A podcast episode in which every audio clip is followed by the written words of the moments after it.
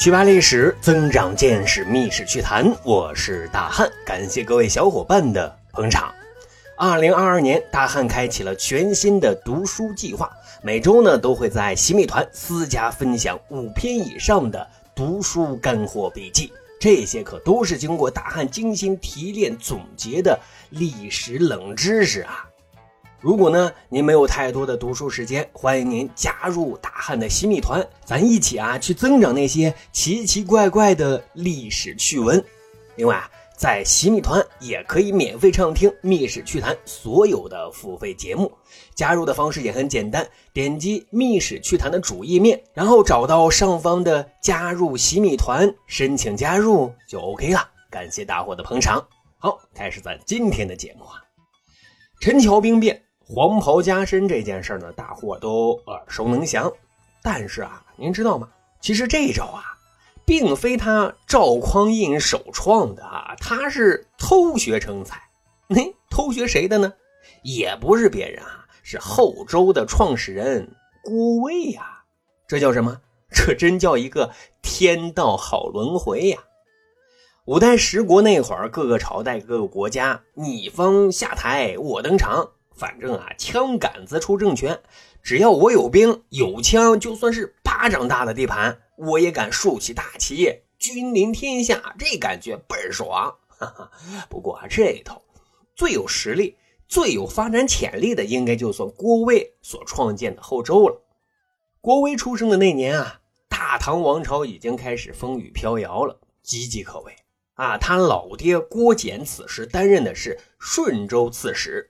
本来以为啊，这郭威也就是一个官宦子弟，可那时候啊，世道太乱，公子哥还没当几天，老爹郭简就被其他政敌给杀害了。啊，更祸不单行的是什么呢？母亲也没多久，同样撒手人寰。哎，这一年郭威啊，也只有两岁呀，他是被姨母抚养成人的。但很显然，姨母啊，也没有亏待郭威。那长得是人高马大，魁梧有力。那十八岁那年应征入伍，深得李继涛的厚爱。啊，虽然说这个李继涛啊，也不算什么憨厚之人。他呢，先是投靠朱温的后梁，后来呢，打不过后唐的李存勖，就投奔李存勖了。但对郭威来说啊，李继涛对他是有知遇之恩的，尤其当年。年轻气盛的郭威啊，喝完酒在街市上遇到一个恶霸屠夫，就故意啊去刁难辱骂人家。这屠夫非常恼怒啊，扯开衣服露出肚皮，叫嚣着说啊：“你有本事来来来来，你拿刀往这捅啊！” 谁曾想啊，这郭威真就这么一刀啊，要了屠夫的命啊！不过这所谓国有国法，你杀人就得偿命。郭威呢就被关进了大牢里啊！多亏啊人家李继涛了，他觉得郭威身上这股彪彪的气儿啊，哎，就是自己想要的，于是呢就网开一面，放了郭威一马。而郭威呢，在李继涛投奔李存勖之后，又被李存勖给看中了啊，成为李存勖从马直队伍当中的一员悍将。那什么是从马直呢？这个啊是李存勖给自己的皇家卫队起的一个啊专属的番号，只是啊这乱世就一个字乱啊。后来后唐政权发生了政变，权臣李思源接替了李存勖的位置，而且啊解散了李存勖的从马之队伍，而郭威呢就莫名其妙的失业了。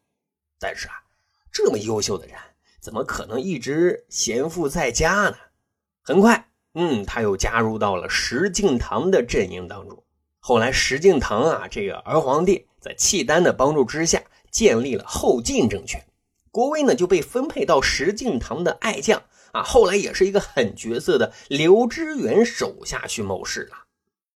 在刘知远的麾下啊，郭威依旧出色，头脑灵活，战斗勇猛，很快就成为刘知远的心腹了。再后来，这后晋。又被契丹给团灭了，刘知远就另起炉灶，竖起了后汉的大旗。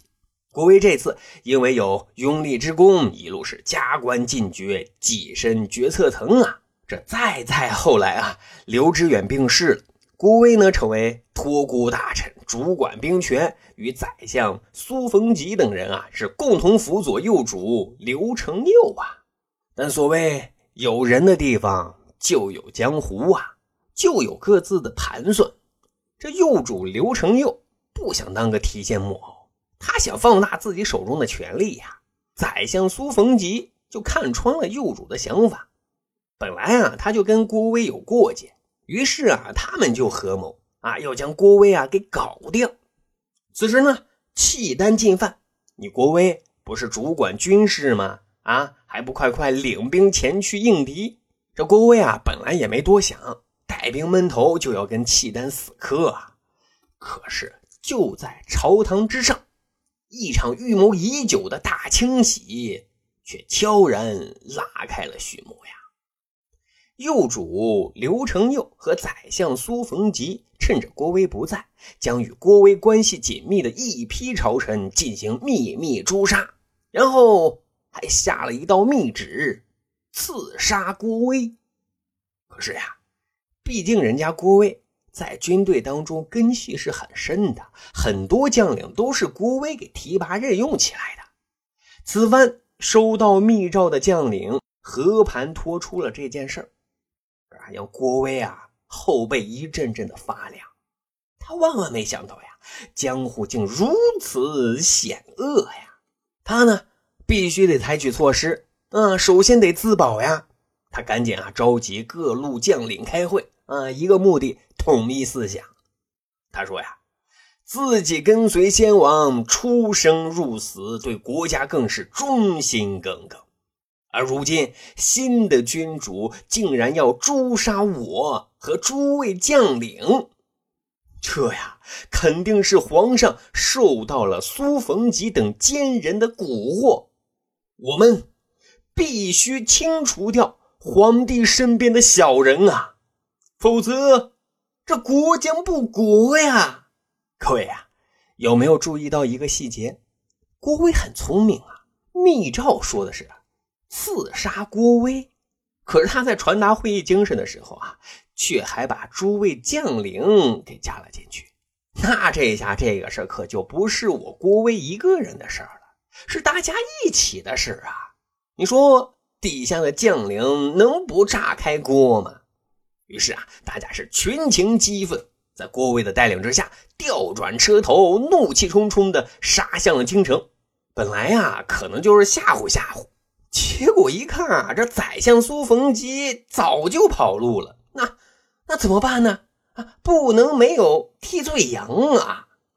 于是呀，就在郭威的授意之下，手下将领手滑，哈哈，带引号的误杀了幼主刘承佑。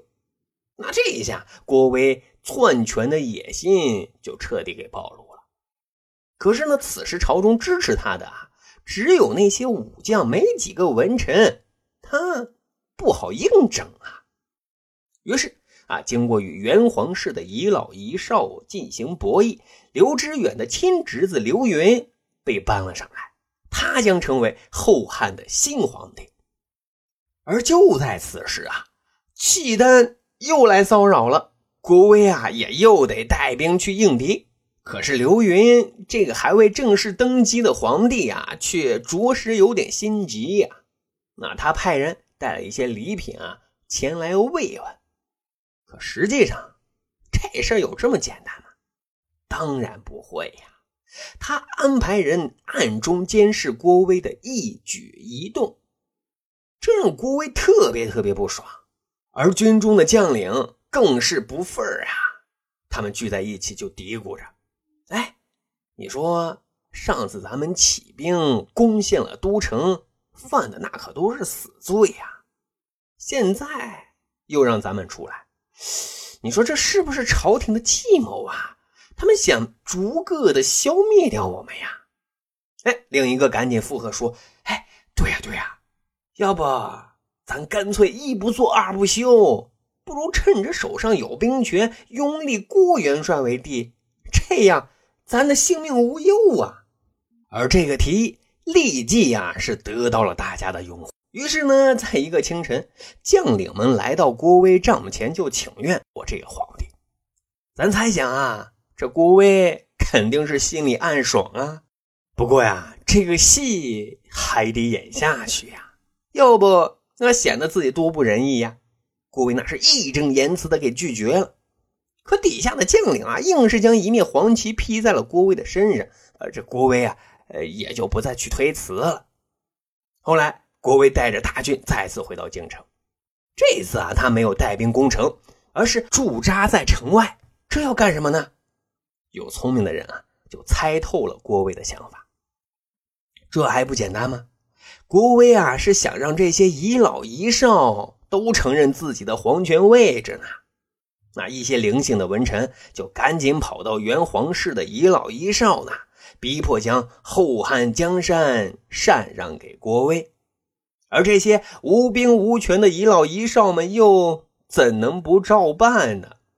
啊，就这样，郭威是风风光光被文臣武将拥立，坐上了龙椅，创建了后周政权呀。